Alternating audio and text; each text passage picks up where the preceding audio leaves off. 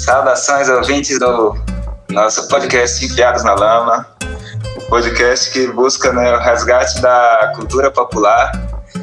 E de, nesse programa em específico a gente está na fronteira, né, nessa linha de frente da, dessa guerra que existe há mais de 500 anos, né, entre a cultura tradicional, a cultura ancestral, a cultura dos povos que já viviam aqui na nossa terra, né, chamada Brasil posteriormente, e o colonizador. Então, esse programa a gente está fazendo especialmente né, para homenagear e fortalecer essa luta indígena, que, como diz o antropólogo Ribeiro de Castro, né, todo brasileiro, na verdade, é indígena e a gente não se lembra. Então, é, nesse momento né, de tanto drama para os povos indígenas, né, com coronavírus, com invasão de terra por madeireiros, por grileiros, com o governo contra, com tantas desocupações, né, até com o presidente dizendo que não vai demarcar nem sentimento de terra. A gente vê que os povos indígenas cada vez mais estão na fronteira, estão nessa linha de confrontação. E isso nos lembra né, que essa cultura ancestral tradicional está aí, no berço da cultura popular brasileira, está aí nas nossas raízes, que seja na nossa linguajar, que seja nas nossas palavras, seja na nossa espiritualidade, seja nas nossas práticas, hábitos de vida, alimentação e tantas outras coisas singulares, né, que faz com que o indígena, que foi tão massacrado por todo esse nosso tempo, seja o ponto mais fundamental, a nossa verdadeira raiz dessa nossa história, né, dessa nossa cultura.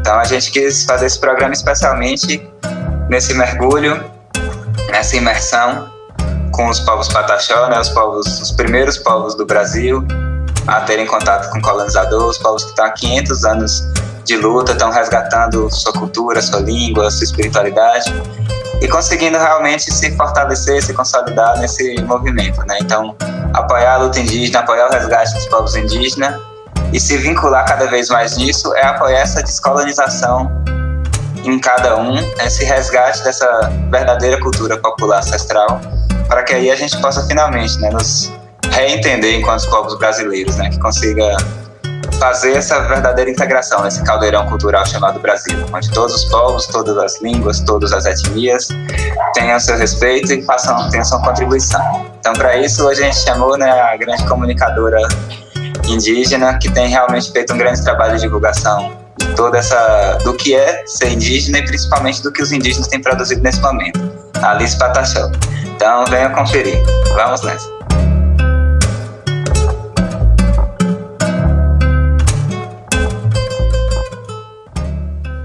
Então, boa tarde a todos, ouvintes, todas e todos nessa semana. É uma honra a gente estar aqui recebendo né, a Alice Pataxó, comunicadora indígena, e que vai poder estar falando um pouco melhor para a gente né, sobre essas questões da cultura popular indígena, né, do povo Pataxó, e como foi esse processo né, de resistência cultural, a gente que está aqui né, nesse trabalho de entender como vai funcionar, como é que a gente pode construir né, uma cultura popular, né, uma cultura que seja contra-hegemônica, que seja realmente vinculada a uma tradição popular, né, uma ancestralidade nossa, verdadeira, brasileira, e que respeite, inclusive, né, todas essas matrizes que a gente tem, né. Então, nada melhor do que convidar né, o resistente povo pataxó, né, em seus 520 anos de contato com colonizador e de resistência, então, assim, é um grande prazer receber você, Alice, que a gente tem aí uma boa conversa. Muito obrigada. Pode ter as suas palavras iniciais aí também para o nosso público. Bem-vinda. Bom, antes de tudo, né, e lógico, pela proposta do tema, achei muito interessante, muito importante, né, a gente falar sobre isso. E principalmente levando em consideração o fato de que o meu povo é um dos, um dos, povos mais afetados pela colonização, né? Justamente por esse primeiro contato, esse tempo inteiro, é, muito próximo dessa imposição, né? Dessa catequização e tudo mais. Então, realmente é algo muito importante para se trazer, principalmente quando a gente vê, vê isso, né? Pelos olhos da juventude de Pataxó. Então, meus parabéns a vocês, muito obrigada pelo convite e espero poder contribuir bastante hoje. Então, né, começando, enquanto uma primeira pergunta, um, uma abertura dessa nossa ideia, a gente estava pensando, Alice, assim, que você pudesse falar um pouco, né, como tem sido para vocês povo pataxó, todo esse movimento de luta e resistência, né? A gente estava lendo uns, uns, artigos, né? Acho que era até o da da Anari, né? Um que explicava um pouco, né, sobre essa retomada linguística. E nesse artigo falava muito, né, que para vocês, é, vocês se consideram guerreiros da cultura, né? Essa questão de resgatar a língua, a religião, a espiritualidade, toda essa questão, vocês consideram como se fosse uma guerra cultural, né? Que vocês estão disputando para manter a, a tradição de vocês, né? Então, como é para vocês hoje em dia, assim, ver todo esse histórico, né, de ser o primeiro povo a ter tido contato com o colonizador, como foi assim para vocês essa experiência de resistência, como essas histórias são contadas, né, dentro da próprio povo? Sim, é, sem dúvidas, né, eu concordo muito com essa fala da Nari, até porque é, a gente não busca só relembrar, né, o fato de que nós temos uma cultura, é, algo muito forte presente, mas nós queremos voltar a viver dela, né, a gente já vive muito do que a gente tem, mas a gente precisa buscar ainda mais. Principalmente nessa questão da linguagem, né? A gente sabe que o povo pataxó, por muito tempo, passou sem falar né, o pachorrã, e que a gente vem resgatando nos últimos anos, né, revitalizando, na verdade, dando nova vida a essa língua, né? E esse é um processo muito difícil, até porque a gente precisa entender que existe todo um contexto também de, de localização desse, do, do, nosso povo, né? De como isso se dá em meio é, é um povo que já está dentro de cidades, né, um povo que já sofreu muito com a colonização. E o fato de que essa pesquisa também é muito dolorosa para quem viveu né, essa colonização, para quem sofreu o fato de que era falar a própria língua. Né? Então, isso traz diversas outras situações, acho que não só é, esse resgate linguístico, né, mas o resgate cultural em si, ela vem muito dessa questão. Mas, felizmente, né, nós temos muito mais sorte, tivemos muito mais sorte nessa relação é, com a linguagem do que outros povos. E hoje nós temos um, um, vocabulário até extenso, né, mas estamos procurando ampliar ainda mais, fortalecer ainda mais o nosso diálogo quanto o pataxós na nossa língua. E é algo que vem sendo feito, né, é muito trabalhado nas nossas escolas, é, inclusive por esses grandes influenciadores como a Nari, é, hoje a juventude indígena também, Pataxó, já se fortalece muito em cima da sua própria linguagem. E esses são pontos muito importantes para nos lembrar o que é ser Pataxó. Né? Eu acho que isso fala muito sobre a nossa identidade quanto coletivo. E é muito importante reforçar sempre né, que é uma necessidade não só de dialogar com o outro na própria língua, mas também de, de trazer essa noção de identidade, de coletividade, de, de se impor culturalmente, né? Ah, é incrível? Realmente vocês são um povo muito guerreiro, assim, né? E essa estratégia de fortalecer a identidade cultural é sensacional, assim, né? De... É a partir disso que vocês conseguem se afirmar, né? Porque a principal fonte da colonização foi essa questão cultural, né? De impor uma outra religião, né? impor outra crença, outra língua. Assim, quais estratégias o povo pataxó utilizou nesse período, né? Durante esses 500 anos de resistência, assim? Foi bélica, cultural, foi nas lutas, como tem sido esse processo assim, institucional também, como é que, quais ferramentas vocês utilizaram? Olha, existe, é, existe muitas coisas que é, facilitaram muito esse processo, né? Mas que ainda assim foi um processo muito difícil para chegar até onde a gente está hoje. Não só é, por uma questão de se isolar, né? Porque não, não foi algo que foi fácil. O nosso povo não conseguiu manter esse isolamento mas o fato de que nós guardamos a nossa língua, a nossa identidade em outras situações, de algo que eu acho muito interessante quando a gente fala do, da nossa revitalização linguística é o fato de que a música ela está muito presente, né? O canto ele é muito presente, não só como um reforço linguístico, mas como um reforço espiritual também. Então, é, uma coisa leva a outra, né? Então, por isso, muito, muita da nossa cultura não se perdeu, porque ficou registrada na memória né, essa, essa noção de, de pelo canto pataxó. E por muito tempo né, adormecido, mas que voltou a ser cantado novamente. Então, esse é um dos pontos que eu acho muito interessante quando a gente conta essa história, porque a música até hoje ela é um forte instrumento para ensinar a nossa língua, né? E, e outras diversas questões também, né? Nós não, infelizmente, nós não tínhamos a escrita, então isso dificultou muito esse processo. Hoje a gente já escreve a nossa língua, né? Mas muito pouco também. E, mas a gente teve outras situações, né? A gente fala muito, é, foi sem, sem dúvida o mais importante para a gente foi essa abertura que a gente tem com os nossos anciões, né? Que são os guardiões da nossa língua, da nossa cultura. E o, cada passo que foi dado, né, foi muito pensado é, nesse respeito à história que eles tiveram, ao sofrimento que eles passaram, né, para manter isso vivo, mas também é, de modo que isso chegasse até nós de alguma maneira, né? Então isso foi feito de uma maneira muito cuidadosa.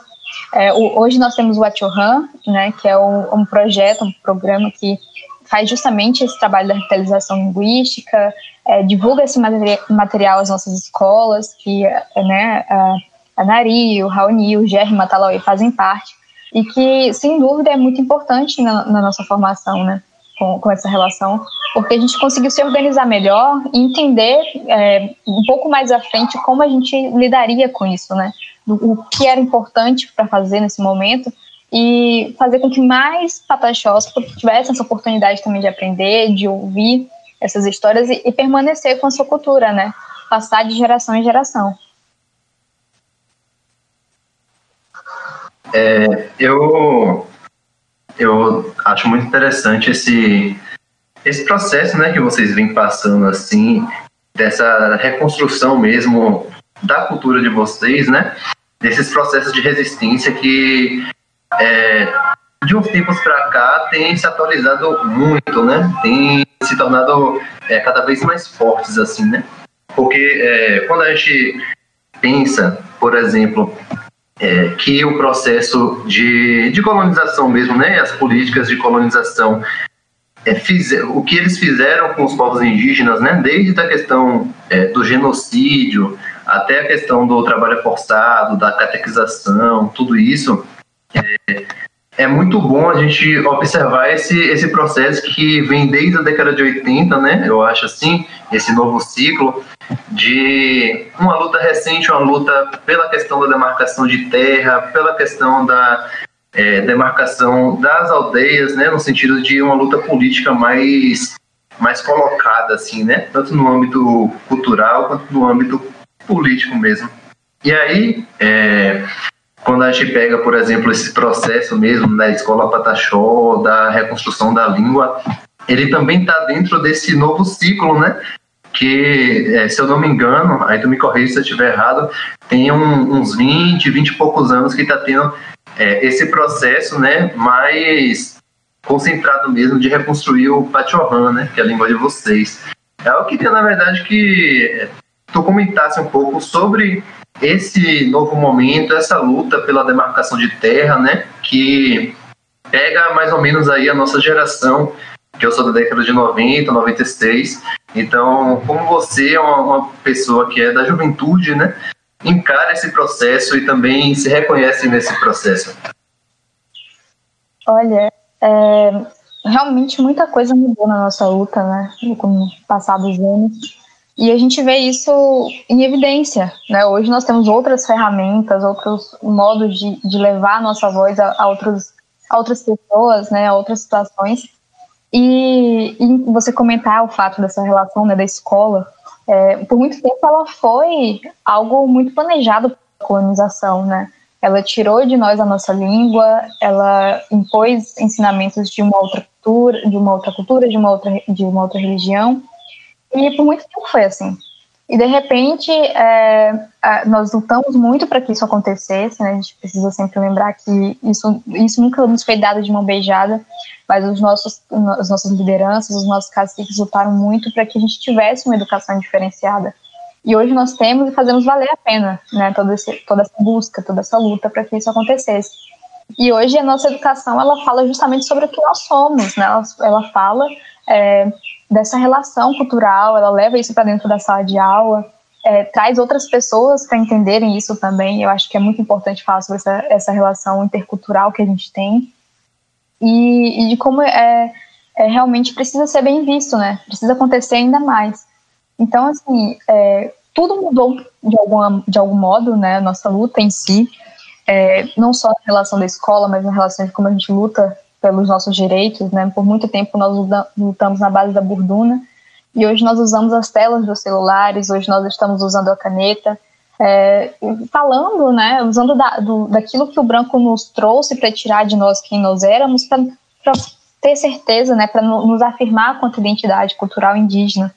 E não só do povo pataxó, né, isso é algo geral é, dos povos indígenas, mas que a gente vê muito diferente também, assim, em cada povo, né, tem o seu jeito de pensar, seu jeito de agir, e, e a sua autonomia para se entender dessa maneira, né. É incrível, eu fico, assim, muito feliz quando eu vejo essa experiência né, que vocês tiveram com essa reconstrução da língua, né? Porque a partir de algumas palavras vocês conseguiram construir toda uma língua nova, dinâmica, né? Inclusive isso quebra muito com aquela visão mais preconceituosa, né? Que o índio tem que ser como era em 1500, né? Sendo que todas as culturas estão em movimento, estão se transformando, né? Então pegar uma língua que integra outros elementos, né? Que traz coisas do português e que consegue ser uma língua nova, né? Não era a língua que era falada antes da chegada do colonizador, né? Essa é uma língua que está sendo construída, tentando resgatar elementos, criando coisas novas. Né? E assim, eu acho isso muito curioso, né? Assim, como essa relação pensar nos mais velhos que não conheciam e nessas gerações novas que estão tendo aula, estão aprendendo Pachorran na escola, assim. Você mesma chegou a aprender? Como é isso para vocês? Sim, eu aprendi, é, no caso, a nossa, para mim, na minha geração, já foi um ensino mais simultâneo, né? Eu tive não só esse acompanhamento na escola, como em casa. A minha mãe, ela também aprendeu nesse período. E, e é muito importante, né? Eu acho que, principalmente quando a gente fala assim, a gente tem que entender que quando a gente fala dessa reconstrução da nossa língua, a gente não está falando que a gente está inventando uma língua, né? É uma língua baseada no que era antes, né? Em cima de um respeito cultural, em cima de um respeito é, realmente voltada para a relação espiritual que o nosso povo tinha com a nossa fala, né? não é só um elemento de comunicação, mas é, é importante, né? Foi muito importante para a gente. Eu vejo muito orgulho nisso hoje. A minha geração já é uma geração que valoriza muito essa relação linguística, que busca por ela e que incentiva para que os outros façam isso também. Né? Então, é, a gente já vê muitas, muitos programas interessantes para lidar melhor com a língua, com a cultura, é, as escolas né, têm essa facilidade em trabalhar com a nossa linguagem hoje em dia e, de uma maneira que respeite tudo isso, né? Que respeite é, essa relação do passado, é, essa noção de futuro e, e os presentes também, né? Então é realmente muito importante e aí a gente vê como isso é, como isso afeta, né? Nós somos somos gerações e para minha geração é completamente diferente para a geração do meu avô, né? Uma, uma geração que foi proibida de falar a própria linguagem. E de repente eu, né, anos depois, eu tenho, pulamos uma geração que é a geração da minha mãe, e chega em mim e eu tenho esse direito de falar, de ter o meu nome na minha língua, se eu assim desejar. São conquistas que às vezes parecem muito pequenas para algumas pessoas, mas que ela é imensa para a gente né? É realmente um, um, fruto de um trabalho muito grande, de anos e anos de luta, de conquistas, né? Para chegar e dizer assim, eu posso falar minha língua em qualquer lugar e eu não vou ser ridicularizada por isso, né? Eu não vou passar por, pelo que outras pessoas passaram, né? Só pelo fato de ter uma língua diferente, né? Eu vou ser respeitada com, com isso. Então, é, realmente, não é só sobre uma construção dentro das comunidades, não. Acho que isso é uma construção fora delas também. As pessoas precisam entender que o fato de não falar português não, não o fato de que eu falo a minha língua não, não me torna um ser não sociável, né, para elas, mas também que o fato de que eu falo português não me transforma em algo menos indígena. Então, é, são coisas que a gente constrói tanto lá, aqui dentro quanto lá fora, né? Eu, eu acho muito importante essa sua fala de de que é importante também essa construção para o externo, porque, é, por exemplo, eu sou formado em letras, né? E aí, dentro da, da linguística e dentro desses estudos, eu passei quatro anos na universidade, né, em Salvador, e a gente não ouviu falar nesse, nesse processo, por exemplo, da língua pachorrã e do processo de vocês enquanto pataxó, né? Então, é, por mais que exista, é algo que eu observo, por mais que exista é, essa resistência cultural e hoje muito, muito demarcada pelas redes sociais também, pelo avanço é, da população indígena nas redes sociais, né, de uma forma geral, eu acho que ainda existe um, um, certo apagamento histórico da, da importância mesmo dos povos indígenas na constituição do, da própria cultura, né, de uma forma geral, assim, baiana principalmente, né? Quando a gente fala, por exemplo, é, da cultura subaiana, eu que sou de Itabuna, é, quando a gente vai pesquisar, assim, a, a Constituição, é praticamente invisível, sabe?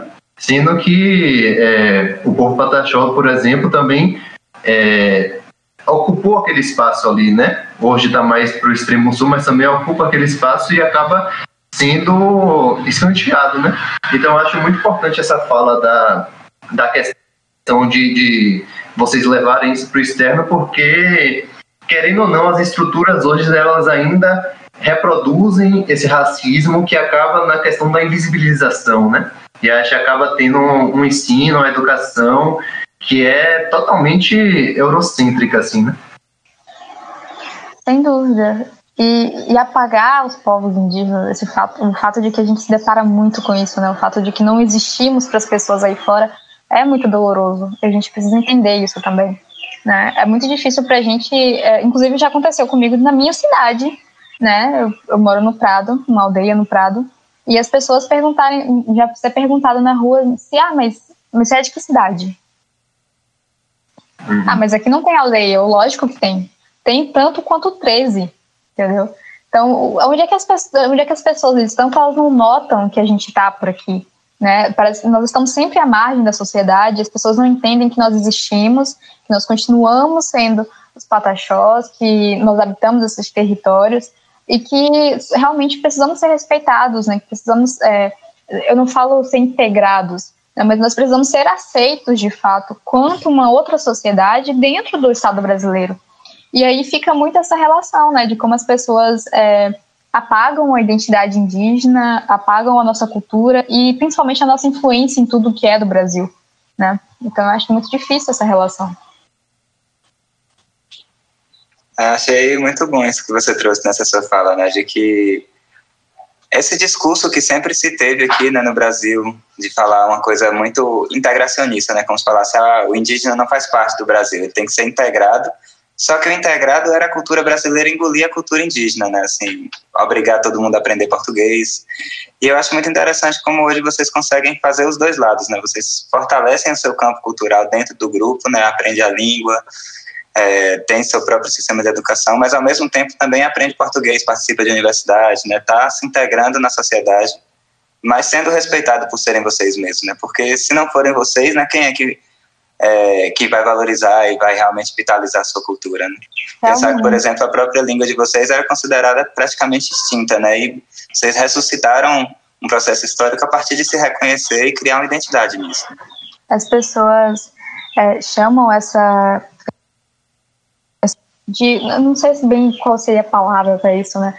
Mas é, esse amor ao lugar onde pertence, né? De para nós é justamente isso, né? É justamente o orgulho que a gente sente de ser indígena e que a gente não vai abandonar pelo fato de falar um português mais claro ou porque nós temos é, é, uma imagem diferente do que as pessoas imaginam que seja um indígena, né?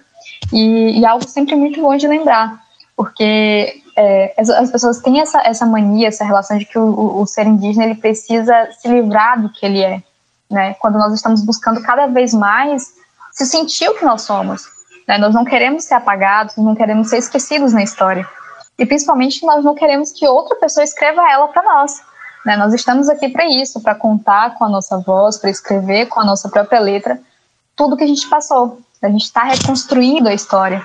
E a gente precisa pensar também numa relação geral, né? Essa história do Brasil tão inventada, a gente precisa consertar, né? São erros do passado que precisam ser revistos.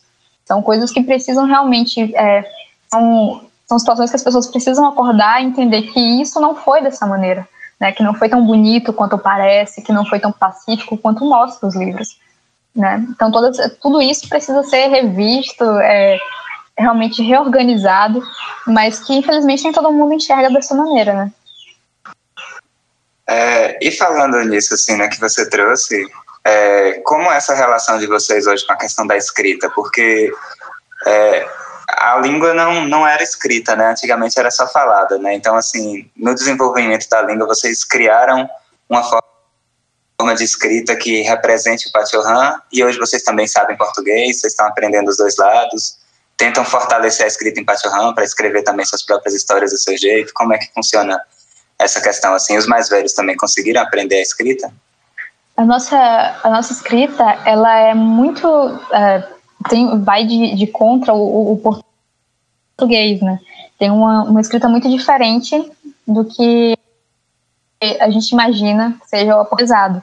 Mas realmente a gente conseguiu colocar isso no, no papel é, de uma maneira que respeite toda uma relação de, de linguagem, né? até porque a gente tem um, um, sistema de linguagem muito interessante, que é muito nasal, né, que tem, tem muitos acentos, inclusive, na nossa escrita, as pessoas sempre se impressionam com isso, e acentos que são muito diferentes do português, né? às vezes são letras, mas que aparecem como acento na escrita. Então, né, e na fala é diferente. É, poucos deles escrevem, né, realmente poucos foram alfabetizados, infelizmente. Mas existe um, uma forte organização para que isso continue, né. A nossa língua ser escrita é, muito, é muito importante para a gente continuar registrando né, tudo o que está acontecendo e principalmente registrar a linguagem como ela é. é. esse processo, essa evolução, se um dia acontecer é, uma mudança brusca, né? E, e é muito, assim, tem sido muito tranquilo com essa relação, porque a gente, a gente conseguiu se organizar, né? Inclusive, é, grande é, participação, né? Influência da Chohan aí, que é, nós, inclusive, temos uma apostila, né? Que é de uso nosso, exclusivo, é, da nossa linguagem, é, com palavras em português e em Pachorran, né? Então, a gente tem, tem essa questão ainda do português, né? Nós aprendemos agora, nós aprendemos, minha primeira língua mesmo foi o português, depois eu aprendi o Pachorran, mas a gente é, deseja muito que isso seja, comece a ser um pouco mais diferente, né? Que venha a ser, é, venham ser aprendidas juntas, né? E seja um processo que a gente vai ter dentro de casa e que só aumentando esse vocabulário, né, para passar isso adiante.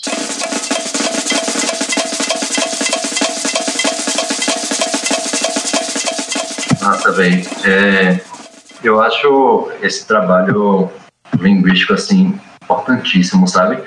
E ao mesmo tempo, eu sinto que que a, o trabalho também que você desenvolve, por exemplo, é, no Twitter, desenvolve no YouTube, é muito importante, assim, principalmente no sentido de de sintetizar né, essa, essa influência mesmo indígena no campo da literatura, no campo da cultura.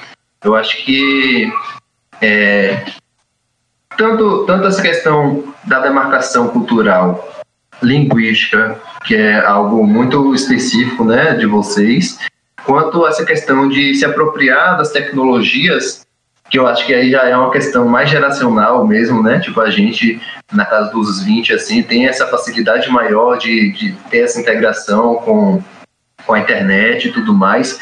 Tudo isso abre um campo muito novo, assim, sabe? Muito promissor, ao meu ver, desse, desse avanço cada vez maior, né? De como o Guto falou mais cedo, dessa é, guerra cultural, praticamente, né? Então, eu acho que é, esse trabalho é muito, muito massa, velho. E aí, se você quiser também, né, comentar um pouco sobre é, esse trabalho que você tem começado a desenvolver agora na produção cultural, na produção mesmo de, de conteúdo digital, seria massa. Bom, é, primeiro eu comecei no Twitter, né? E, é, eu sempre falo que isso, me tornar comunicadora foi algo que veio pelo acaso. Né? Eu comecei falando sobre as coisas que é, eu não gostava, né? Eu falei, comecei a falar sobre os, os desgostos é, e sobre é, as delícias de ser indígena, né? de ser pataxó, e de como algumas coisas me incomodavam profundamente. E pensando muito nisso, né? refletindo muito sobre isso nos textos, as pessoas começaram a se interessar no que eu fazia. E começou a haver uma cobrança desse material. Né? E por ver a necessidade de realmente ter mais pessoas falando sobre isso, eu me comprometi a fazer isso de maneira é, mais recorrente, me organizar e tudo mais. E, e chegou no momento, né, que isso passou para o audiovisual também, foi no canal no Ré, e que inclusive está até parado agora por esses tempos, né, porque por conta da correria, pandemia, enfim. Uhum. E é, tudo de um, de um, jeito muito corrido, né? Foi, foi algo muito, muito natural. Eu não pensei muito no que fazer, eu só estava ali fazendo.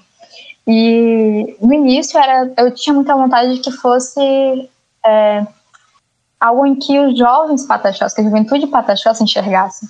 Né? Eu não tinha, não tinha intenção de que terceiros olhassem para isso. Mas as pessoas começaram a, olhar para isso de um outro jeito, né, pelo olhar indígena e tudo mais, e se interessar no assunto. E aí começou a surgir a, threads explicando, né, algumas coisas que as pessoas acham comuns, mas que para a gente são algo, são coisas muito ruins, né, como termos como tribo, como índio, é, algumas relações culturais que são pouco entendidas, mas que e são muito estereotipadas, são como as pessoas imaginam, né? E, explicar um pouco mais sobre essas coisas. E aí eu, eu me juntei a outros comunicadores indígenas, a outras pessoas também no Twitter, que têm grande influência com relação a isso, para entender melhor, estudar melhor e tentar passar isso para as pessoas, né? Existem coisas que são muito necessárias. E a gente vê muito na internet alguns debates né, de, é, dessa relação étnico-racial que não leva a lugar nenhum né? Porque as pessoas não, de fato, não entendem o que está acontecendo e, e, principalmente quando se trata de uma relação indígena. É, muita gente ainda acha que o colorismo faz parte, que isso e aquilo faz parte, e que é totalmente diferente, né? E aí surge é, essa necessidade de falar sobre diversos assuntos. Inclusive hoje o meu maior público, né, não é indígena, e, e, é algo muito interessante, né? Porque a gente vê que são muitas pessoas querendo aprender coisas novas sobre os povos indígenas, que realmente valorizam a nossa cultura, né? Mas que precisa de, de uns toques, de, de, de falar assim, não, isso por nós, nós não gostamos disso, né? É, nós não temos algumas relações que são diferentes e que precisam ser respeitadas. Então é justamente isso, né? Vem daí. E depois isso se tornou não só um, um, meio, um canal onde eu falo da cultura pataxó, mas de outros povos também.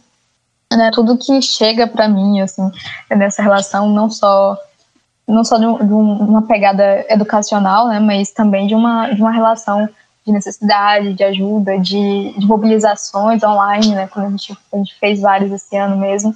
Então, é mais ou menos assim, né. É, nesse sentido, eu acho isso genial, né? A gente mesmo faz parte desse movimento, né? De quem está vendo que essa civilização capitalista branca moderna está entrando em colapso, né? E assim, eu acho que a gente tem que buscar nesse momento realmente esses saberes mais profundos, né? De quem soube conviver com a terra em harmonia, né? com a natureza ao seu redor e realmente com viver bem enquanto ser humano, né? Assim, esse conceito do bem viver, né? Que os povos indígenas trazem tanto, né? Eu acho isso muito legal. E assim, é, nesse momento, né, você acha que está tendo, por exemplo, uma valorização, pelo menos de determinados setores mais progressistas da sociedade, né, de, de olhar mais para os povos indígenas, e aí, nesse sentido, a, internet se tornar uma ferramenta mesmo, né, uma arma de, dessa guerra cultural, né, de vocês conseguirem se divulgar, mostrar o que está acontecendo, trazer esses elementos culturais, porque isso que dá vida, né, que mantém pessoas preocupadas, pessoas se importando com com o universo indígena. Né? Eu acho que muito tempo todo esse genocídio, etnocídio cultural aconteceu porque não se dava valor, né? ninguém dava atenção para o que estava acontecendo nem com os povos indígenas, nem fisicamente nem culturalmente. Né? Então eu acho que hoje é uma, uma questão muito importante assim, que está acontecendo. É, tem um, um elemento também que eu acho que é sempre massa a gente, a gente pontuar, que é a questão assim da espiritualidade, né? Que é, os Pataxó têm isso e também acho que os povos indígenas, de uma forma geral, têm a questão da espiritualidade de, de uma forma muito, muito própria, né? E aí, é, eu queria conversar com você sobre isso por algumas questões, né? Primeiro que é, no processo colonizatório a gente sabe que desde o início o que marcou o desenvolvimento, entre aspas, da civilização brasileira é a questão da catequese, né? Então, os jesuítas, desde daquela época, já tinha essa noção, né? De trazer a verdade cristã, de impor uma certa demonização a algumas as religiões, tanto dos povos nativos quanto dos africanos.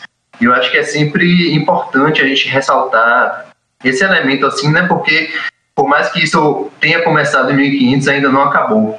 Então, por exemplo, é, algumas religiões que têm esse processo do fenômeno da possessão mesmo, é, que existe né, em, matriz, em religiões de matrizes indígenas, em religiões de matrizes africanas, sempre sofre ainda esse processo de demonização, de falar que é feitiçaria, de falar que é algo que vai levar você para o inferno.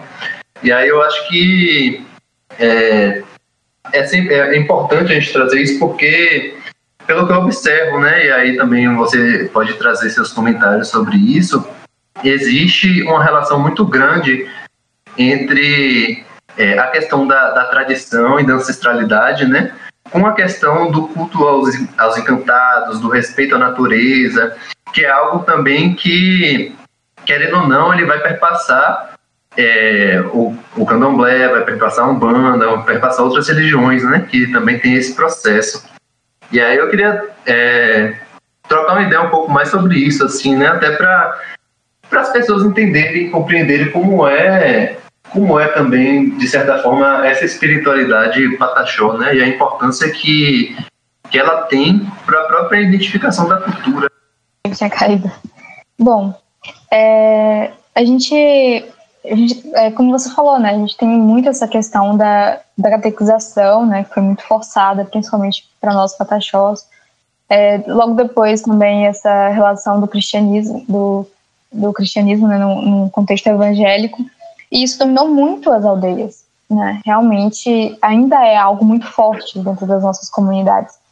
Mas é, existe sim, né, nós, nós continuamos muito forte também em relação a nossa própria espiritualidade, né, onde você fala dos encantados, né, os espíritos da floresta, que, que são os nossos guias, né, que realmente continuam do nosso lado. E as pessoas têm uma, uma, uma ideia muito fantasiosa, né, sobre a nossa sobre a nossa religião, vamos dizer assim. Eu prefiro chamar só de espiritualidade. Acho que religião não é algo que, que cabe, né, no, no contexto eh, do, da nossa relação. E, e aí isso se dá a, né, a gente se depara com diversas situações, com diversas questões. E quando a gente fala dessa, dessa relação de espiritualidade, principalmente com, com o que a gente vem é, acostumado há anos, né? Então, isso ficou muito forte nas aldeias, né, essa relação é, da religiosidade trazida pelos portugueses. E isso dificulta muito esse processo também de espiritualidade nossa, quanto quanto Pataxós. E é algo que se ficou, por algum tempo ficou até um pouco perdido realmente. Né? As pessoas falavam muito pouco, até porque existia uma imposição muito forte. E esse, essa é uma preocupação nossa até hoje. Não porque nosso povo lida com isso, né? Não mais. Mas porque outros povos estão passando por esse problema. Né? A gente ainda vê muitos casos de, de evangelizações forçadas em territórios é, de povos indígenas isolados. Né? E por que que isso está acontecendo? Por que essas pessoas estão indo para lá sem serem convidadas, né? Então, a, gente não quer se livrar da nossa, da nossa espiritualidade, da nossa cultura. E as pessoas continuam achando que levar um outro Deus às nossas comunidades é salvar as nossas almas, né? E achar que isso dá um, novas almas para os povos indígenas. E até isso a gente conta a história, né? Nós não tínhamos é, sequer almas, né? Nem alma, nem rei, nem lei. Então, olha o tipo de absurdo que a gente precisa escutar, né? E quanto sociedade, quanto relação humana, a gente precisa entender que isso é algo muito sério, né? A gente precisa parar de querer achar que tudo que é bom pra gente é bom pro outro, né? Principalmente quando se trata de povos que têm uma grande dificuldade de, de entender isso, né? Eu acho que é muito fácil você catequizar, como aconteceu no passado, é, levando presentes, né, fazendo trocas com povos que estavam fragilizados, com povos que estavam fugindo né, de, de pessoas que estavam massacrando, escravizando eles. Isso é, isso é não dá opção, né? Então, realmente a gente precisa pensar muito nessa relação. Eu acho um absurdo isso ainda acontecer no Brasil. É algo que a gente defende muito, mas que, inclusive agora, durante a pandemia, a gente teve casos muito sérios com relação a isso porque pessoas achavam que, independente de, um, de estarmos vivendo uma pandemia, elas, elas tinham que levar a palavra de Deus, né? E isso levou é, realmente Covid em algumas comunidades, e, isso é um problema muito sério, né? A gente não está falando só, a gente precisa entender que é, também é um, um, problema de saúde pública quando a gente fala disso, porque povos indígenas isolados. Então, isso, isso entra em diversas questões, né? Isso, isso gera um, uma raiz, uma árvore de problemas, né, com diversas raízes, e que levam a diversos setores que a gente nem imagina, às vezes, mas que realmente precisa ser combatido, né? Eu acho que a gente não que as pessoas precisam de ajuda o tempo inteiro, né? Que as pessoas precisam ser salvas de uma cultura que elas gostam de viver, que elas vivem e têm orgulho de ter. Né? Então, acho que é algo que ainda acontece muito no Brasil, mas que precisa deixar de, de acontecer. Ah, com certeza. E assim, dentro do território de vocês, hoje em dia, isso, vocês conseguem ter um respeito e essa religiosidade, espiritualidade de vocês, né, tem sido resgatada, fortalecida? Como é que funciona isso dentro das relações sociais, assim, dessa identidade cultural? Hoje existe, sim, é, essa questão de respeito, né? É muito é levado muito a sério o fato de que nós, essa faz parte da nossa cultura. Né? A gente não quer ver ninguém apontando o dedo para ninguém, independente de ser católico, cristão, é, protestante, é, enfim, né? A nossa espiritualidade ou não. E algo que é muito respeitado, né, dentro das nossas comunidades e que a gente espera que as pessoas fora delas também respeitem, né? São relações muito próximas ao que a gente vive, aos nossos territórios, principalmente. Eu acho que é, quando a gente fala da espiritualidade pataxó, a gente precisa entender que ela está realmente muito ligada, muito enraizada ao nosso território e que ela se apresenta de maneira diferente nos lugares onde a gente está. E, e também essa relação com né, as matas, as florestas em que a gente habita. Realmente é algo muito próximo do, de tudo que a gente vive, né? De tudo que a gente realmente acredita, que a gente realmente protege. Então, acho que é em cima disso. É, isso eu acho muito bonito, assim, dentro dessa espiritualidade indígena, né? Porque o espiritual não está descolado, né? Não está distante, não é um outro mundo, né? O, os encantados estão aqui entre a gente, né? Faz parte dessas forças da natureza e estão ensinando as pessoas como viver bem, né? Como viver melhor, como resistir aos desafios, né? Como superar cada coisa, né? Então faz parte dessa própria questão dessa resistência cultural. Não é um elemento que está fora da vida, né? Ela faz parte da vida. Com certeza.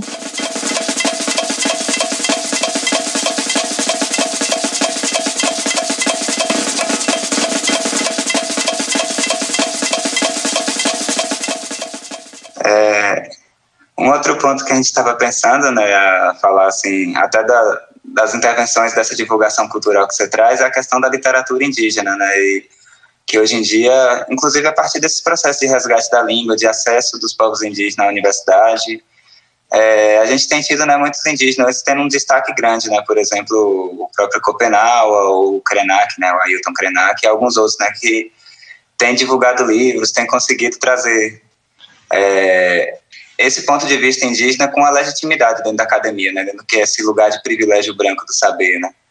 Aí, assim, como é que tem sido essa divulgação e para você, assim, esse recebimento das pessoas do que é o universo indígena dentro desse espaço acadêmico e dentro da dentro do diálogo social, assim, né, dentro das pessoas entenderem, ouvirem aceitarem esse ponto de vista. Olha, é, ainda existe muito, muito tabu em cima dessa relação indígena com a academia, né? Eu acho que a gente tem que lembrar disso e que a gente precisa é, rever esse conceito, né? Eu acho que o fato, as pessoas precisam entender que o fato de ter um diploma, de participar desse processo de, de construção de uma universidade, né, não nos torna menos indígena. Esse é o primeiro ponto. Acho que daí a gente tira o que vem depois, né? E quando a gente fala da literatura indígena, isso é muito apresentado também, né? As pessoas questionam muito, mas é algo que precisa ser mais consumido pela sociedade brasileira.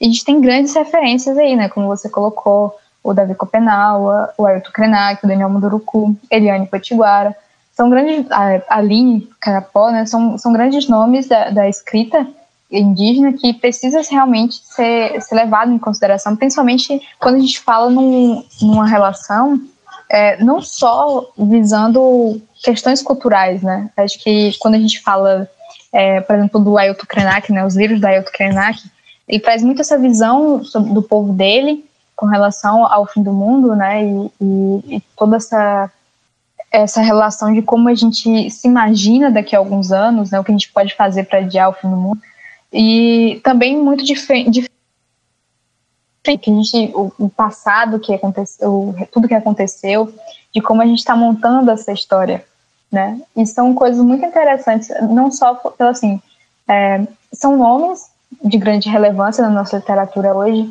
e que, sem dúvida, são referência né, nesse processo de, de escrita da nossa cultura, da nossa visão e que realmente influencia muito para que a gente continue nesse processo, né?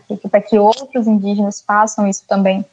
É, seja na, na, literatura infantil, né, desse carinho que a gente tem com, com a nossa própria, é, como eu posso dizer, não, não relação de mito, né, mas as nossas histórias, as nossas criações é, em cima das, das nossas culturas, é, mas também com essa relação que a gente tem com hoje, com o que pode ser acadêmico, com o que vem montado em cima dessa relação é, indígenas é, Brasil, de como tudo isso tem acontecido, né?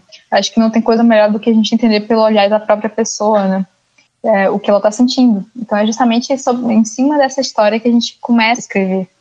E, e essa relação, ela se estreita muito quando a gente nota que muita coisa que a gente fala sobre os povos indígenas, né, é só um estereótipo, né, quando a gente lê esses livros, que às vezes de uma maneira tão simples, né, às vezes nem contando exatamente falando diretamente sobre, sobre essa relação da construção do indígena nacional e do verdadeiro indígena, mas quando gente, com coisas que parecem ser muito comuns, mas que destroem as suas ideias, né?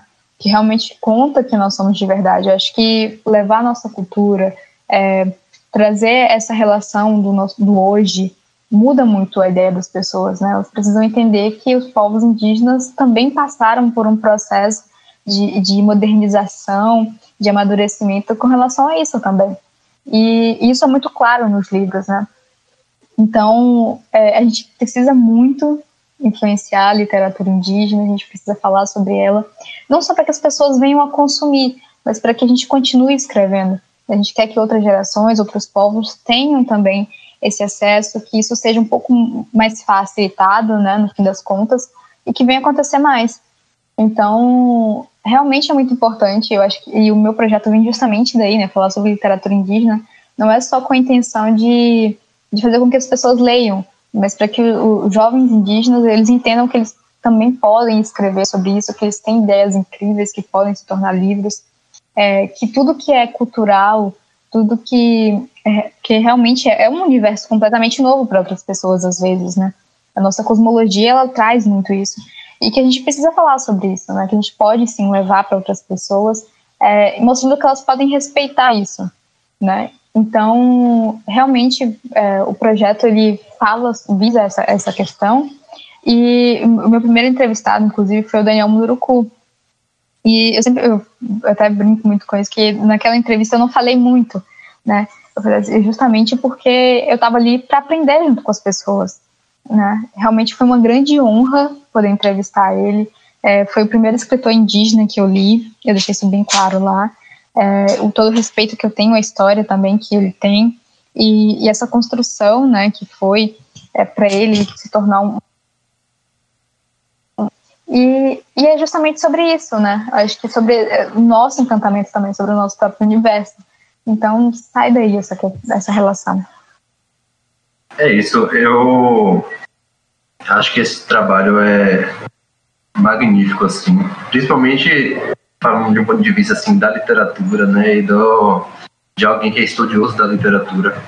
Eu acho que é, isso é, é fundamental, inclusive para o processo da luta, né? Então, quando a gente pensa, por exemplo, é, todos esses retrocessos nos direitos da, da população indígena têm enrolado nos últimos tempos, né? É, enfim, desde do governo PT mesmo, com marco temporal e tal, aprofundamento nisso no governo Bolsonaro, eu acho que é, a resistência ela se torna muito mais firme e muito mais com o pé no chão assim, quando a gente é, tem realmente essas, essas influências, né, essas figuras, essas lideranças que sempre existiram, né, mas ao mesmo tempo também tem se tornado cada vez mais frequente e cada vez mais, é, mais visível, né? Eu acho que é, quando a gente fala desse crescimento da, da cultura indígena, na influência da cultura brasileira dentro da literatura, a gente está falando também de um processo de luta né, político, não tem como a gente desassociar esse processo, né? E aí, é, é muito, é muito barril a gente falar sobre isso, porque é, tem sido, né, muito complicado para vocês o que eu acompanho assim nas redes sociais, o que eu acompanho também e tento ajudar minimamente é, nessas divulgações assim, a questão da reintegração de posse que rolou há pouco tempo atrás na aldeia Novos Guerreiros, se eu não me engano, todo esse processo mesmo do do avanço né, do conservadorismo e do Estado brasileiro contra é, a autodeterminação dos povos. Eu acho que quando existe um avanço da literatura indígena, um avanço da, da produção cultural indígena, também existe um avanço na luta pelos direitos e pelas pautas indígenas, sabe? Com certeza. E aí, é, quando a gente fala sobre essas relações, a gente entende que, principalmente nessa questão territorial, né? Eu acho que é muito importante as pessoas entenderem que os povos indígenas sem território não têm condições, não existe povos indígenas sem um próprio território. Né? A gente precisa entender que essa construção do, do ser indígena ela está muito ligada à terra onde se vive, à história que foi plantada ali. Né? E quando eu falo da história que foi plantada ali, eu não estou falando só é, de uma questão de subsistência, né, de uma relação do hoje, do agora. Eu estou falando da história do passado. Né, falando do, dos nossos que foram enterrados nesse lugar. É, é, todo todo território indígena tem o nosso sangue hoje. Né? Nós, nós passamos por grandes batalhas e, e resistimos nesses territórios. E, e, é muito importante entender que território é identidade. Né? A, gente, a gente luta muito por isso. As pessoas precisam entender que, independente de, de estar ou não em uma aldeia, o indígena, ele precisa entender que o território dele é aquele lugar. E aí a gente lida muito com essa relação, ainda mais agora, né? Que a gente luta tanto quanto ter, pelo território e toda essa relação no marco temporal, que inclusive vai voltar a ser votado agora no dia 28, né? No caso Choclen. E, e que choca muita gente, né? De como as pessoas podem ser tão. É, levar isso com tanta maldade assim, né? Uma, a nossa história não começa em, em 88, né? Nós estamos aqui muito antes de uma colonização, nós estamos aqui muito antes das pessoas imaginarem existir né, uma América. E, e aí a gente se depara com uma ameaça né, de, de viver sem territórios. E aí eu, eu pergunto a vocês, né, é, o que vocês acham sobre isso? Porque se hoje nós já sofremos tanto com as invasões, com, com toda essa relação de abandono do Estado, né? A gente vive com, com diversas situações é, de realmente um, um, extremo esquecimento da sociedade, né? De, diferentes dificuldades de acesso a, aos estudos, é, à saúde básica, é, tudo que, que é de direito humano. Se isso acontece, se o marco temporal for realmente votado, for aprovado, né, no, no superior, Quantos territórios indígenas, quantas famílias indígenas vão deixar de ter uma casa? Quantas famílias indígenas vão viver à margem mais ainda da sociedade, vão passar a viver à margem de pistas? Entende? A, a, olha a situação em que a gente coloca, leva né, essas comunidades. E como isso tudo se monta depois. Né? A gente fala tanto, a gente julga, as pessoas julgam tanto os povos indígenas e de repente querem fazer pior, né? querem dar, jogar realmente os pés aos povos indígenas e, e colocar em uma, uma, situação ainda mais difícil, né? Como é que vive essas famílias depois? É, é, esse faz parte justamente desse processo de integração que o Estado brasileiro tanto prega há tantos anos, de povos que vão se tornar é, povos de extrema pobreza, né? Que vão, vão acabar parando em periferias, vão esquecer e apagar identidades. Esse é o plano do Estado brasileiro. E aí tudo isso vem com esse marco temporal, né, que a gente vem lutando há anos para derrubar e que sempre surge de uma, de uma nova maneira, né? Eu acho que a gente tem que entender que essa é uma busca é, de pessoas que estão no poder e que desejam muito esses territórios, né, para plantação de gado, para derrubada de florestas, para a exploração do minério no Brasil dentro dos nossos territórios e que a gente não pode permitir, né? Até por isso nós somos os guardiões da floresta e que as pessoas precisam entender que não é muita terra para pouco índio, né? Realmente é, a gente precisa entender que é muito contrário, né? É pouca terra para para muito índio, é, é pouca terra para poder realmente para proteger, né? É pouca terra que tem sido protegida hoje e ainda assim as terras que são protegidas ainda são ameaçadas, né? Com muitos casos inclusive comunidades no Pantanal que estão sendo incendiadas nesse momento e que a gente não tem levado em conta, né? A gente precisa ter essa visão com relação ao Brasil quando a gente pensa nisso. É exatamente fundamental, né? A gente entender essa relação hoje em dia, pensando que essa batalha nunca se encerrou, né? Tem momentos que ela fica um pouco favorável para os povos indígenas, outros momentos o contrário, né? E assim, como você estava falando, né? Vocês com essa relação profunda que tem com a Terra, com a vida, com um ecossistema equilibrado, né? Como vocês o, nessa maneira de se ver, né? Como parte dessa relação natural, é, acaba sendo assim áreas que é fundamental na proteção né, desse meio ambiente. E assim, como é que enxergar isso nesse período bolsonarista, né? Assim, você acha que piorou, que tem tido corte de direitos, mais ataques? E é, porque assim, nesse momento a gente vê muito claramente né, um governo que é anti-indígena, anti-natureza, anti-meio ambiente, e tudo isso entra nesse pacote junto. Né? Tem, por exemplo, a gente Com tem percebido um aumento de reintegração de posse, de tentativa de deslegitimar e tirar alguns territórios que inclusive já eram demarcados ou que estavam no processo avançado de demarcação. Então, assim, como é que você vê isso nesse novo cenário? Né? Se teve alguma alteração em relação ao período anterior, como é que tem sido isso para vocês? Olha, eu sempre digo que governo nenhum fez nada por povos indígenas. Tudo que a gente tem hoje foi conquista e mérito nosso, luta do nosso povo. Mas a gente precisa entender também que um governo que se coloca contra os povos indígenas e diz, né, faz essa ameaça declaradamente, né, publicamente, ela está incentivando a violência contra os povos indígenas. Não só os povos indígenas. Né? A gente vê que, que o atual governo é, coloca essa questão é, de violência, né, que incita essa violência e se coloca contra os direitos LGBTs, indígenas, do meio ambiente, é, de grupos de periferias, de favelas. Então a gente precisa entender é, para a quem isso favorece, né? Por que, que existe tanto ódio contra povos que deveriam ser protegidos pelo Estado, né? E realmente isso tudo dificulta muito a nossa vida. Não só porque isso traz de volta é, o marco temporal, porque isso traz de volta essa, toda essa relação, mas porque isso traz a violência junto com ela.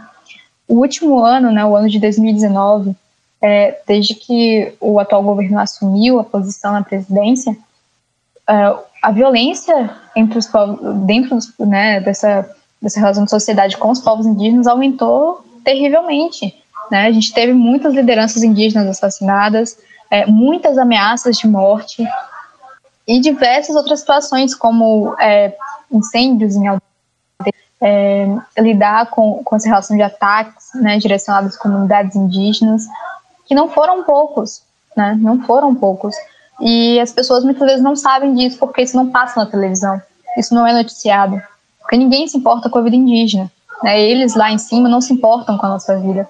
E a gente está aqui lutando para resistir, né? E a gente precisa fazer com que as pessoas entendam que levar esse discurso adiante é promover o ódio, é incitar a violência contra nós.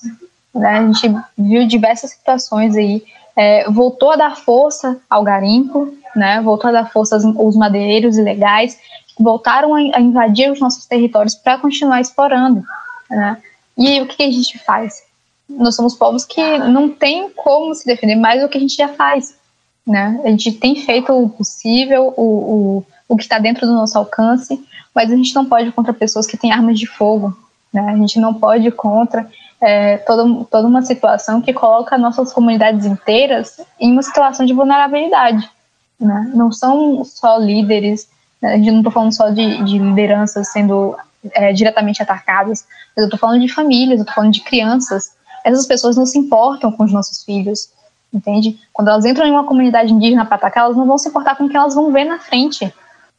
As nossas mulheres não são nada, né? O respeito não é um nada dessas pessoas. E aí a gente precisa entender, precisa lidar com tudo isso, né? É, diretamente e indiretamente também, né? Porque é, violar essa relação do meio ambiente, é, principalmente dentro dos territórios indígenas, é, envenenar os nossos rios, tudo isso chega a nós de alguma maneira, né? O rio não fica parado para sempre. Ele vai chegar aqui em algum momento e tudo isso vai se tornar um problema para nós também, porque isso nos envenena todos os dias. Isso mata não só o que nos alimenta, mas também a nossa própria existência. E aí a gente se dá de, dá de frente com diversas situações que levam justamente ao genocídio, né? O etnocídio, o ecocídio. E a gente está falando de, de, situações muito, muito complicadas porque são apoiadas pelo Estado brasileiro, né? Que mais deveria proteger os nossos territórios, que mais deveria ter interesse em cuidar dos nossos povos. E aí, é, então a gente, a gente tem uma visão aí muito direta, né, do que isso quer dizer. Realmente nunca apoiei o atual governo, sempre deixei isso muito claro, até porque eu já sabia dessas intenções, já, já tinha, acho que, que só se enganou mesmo quem queria se enganar, né? Foi, foi um discurso completamente aberto com relação a isso e hipócrita, né? com toda essa relação de patriotismo, essa, essa vontade de proteger o Brasil é, da exploração de outros países, mas que na verdade era para um, uma exploração e para um afundar brasileiro, né?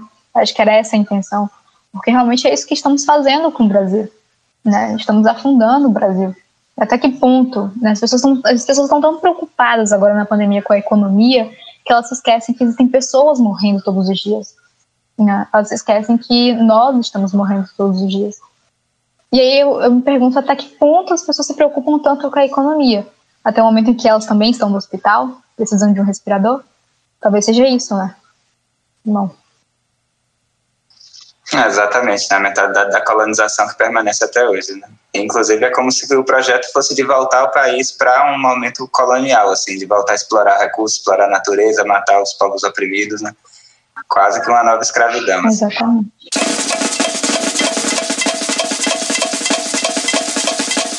A gente já está assim, caminhando assim, para o final da conversa. É, eu aprendi bastante hoje, assim. Queria, inclusive, te agradecer, Alice. É, tipo, foi uma grande honra, assim, te receber mesmo aqui, você disponibilizar seu tempo, sua energia para trocar essa ideia com a gente.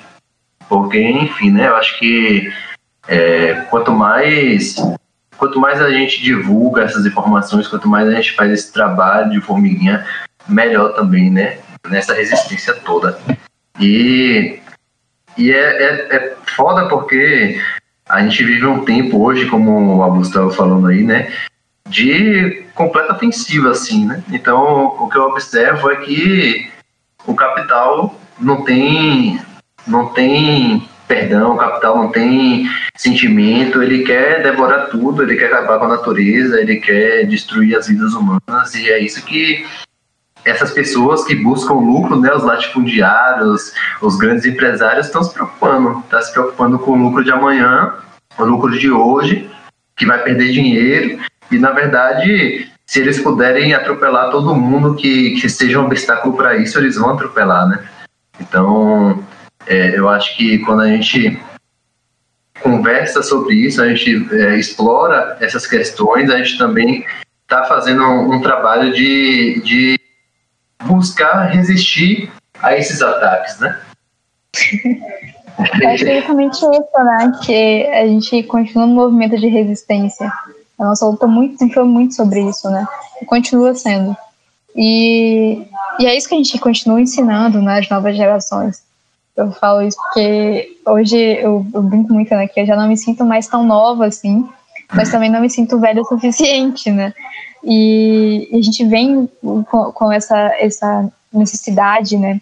Esse, esse dever, essa atividade de passar isso para outras gerações. Né? Eu acho que esse processo de resistência ele não é só, não é unicamente nosso. Né? Toda a sociedade perde muito com o nosso fim. Então elas precisam entender também que esse é um processo de resistência de vocês. Né? Todas as pessoas precisam levantar realmente a bandeira do que acreditam. E se a gente fala muito de meio ambiente, por que, que a gente exclui povos indígenas, né? São os maiores protetores do meio ambiente. Por que, que a gente continua falando sobre outras relações, sobre ancestralidade, sobre a base da, da formação social brasileira e a gente exclui os povos indígenas, a gente exclui é, esses processos de, de autodeterminação, de, de realmente de, de imposição dos próprios povos, né? A gente continua apagando muito isso na história do Brasil nós precisamos fazer algo diferente, né? Nós precisamos falar sobre isso, nós precisamos denunciar situações, entender que eles existem, que eles estão aqui, que nós estamos falando, né? Que nós estamos realmente nos posicionando sobre tudo isso e que nós estamos querendo ser ouvidos, né? Então que as pessoas também procurem um pouco mais sobre essas informações, que elas procurem é, enxergar com outros olhos, né, as nossas vidas também.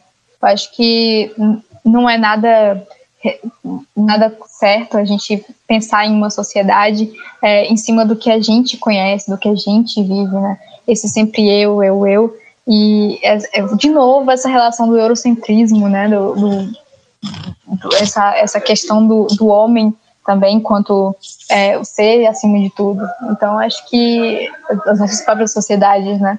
Então, acho que já passou da hora da gente realmente falar sobre isso, pensar numa resistência, é, em como a gente pode ajudar ela também, né? Principalmente a resistência dos povos indígenas e de outros grupos que sofrem muito com essa vulnerabilidade, né? E a gente chega ao final dessa entrevista assim, né? Foi muito bom mesmo. Bom, eu agradeço o convite. Né? Realmente foi um papo muito interessante, maravilhoso, eu gostei muito. É, dizer que é, é, muito necessário né, a gente continuar procurando, pesquisando sobre vozes indígenas e que as pessoas procurem isso, né? Que é, nós estamos nas redes sociais, nós estamos em canais no YouTube, nós temos muitos comunicadores, temos muitos influenciadores indígenas e que realmente precisam ser ouvidos, né? Então, que, que a gente descolorize ainda mais, que a gente aproveite esse momento, né? Essa facilidade que a tecnologia nos dá e nos conecte um pouco com essas pessoas também. É, então, é isso. Massa. Maravilha. Muito obrigada. Gratidão, verdade. Tiago. Muita força, guerreira. Tudo de bom aí. Tiago.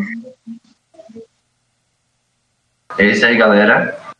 Esse foi mais um episódio do Enfiados na Lama. A gente espera muito que vocês tenham gostado, porque a gente adorou essa conversa. Eu, particularmente, aprendi bastante com a Liz. Queria agradecer novamente a ela pela disponibilidade. E é isso, esse episódio, a pesquisa e, e os outros foi, foi apresentado por Rui Augusto e Gabriel Galego. A edição de som ficou por conta de Giovanni Figa. E acompanhe a gente nas redes sociais, siga a gente Arranca Produções no Instagram, que logo menos tem mais conteúdo para vocês. Forte abraço. Apesar disso, disso, disso tudo, muito, muito medo, medo, medo, medo, medo, medo, medo, medo, medo, medo, medo, medo, medo, medo me enfrentar, nego.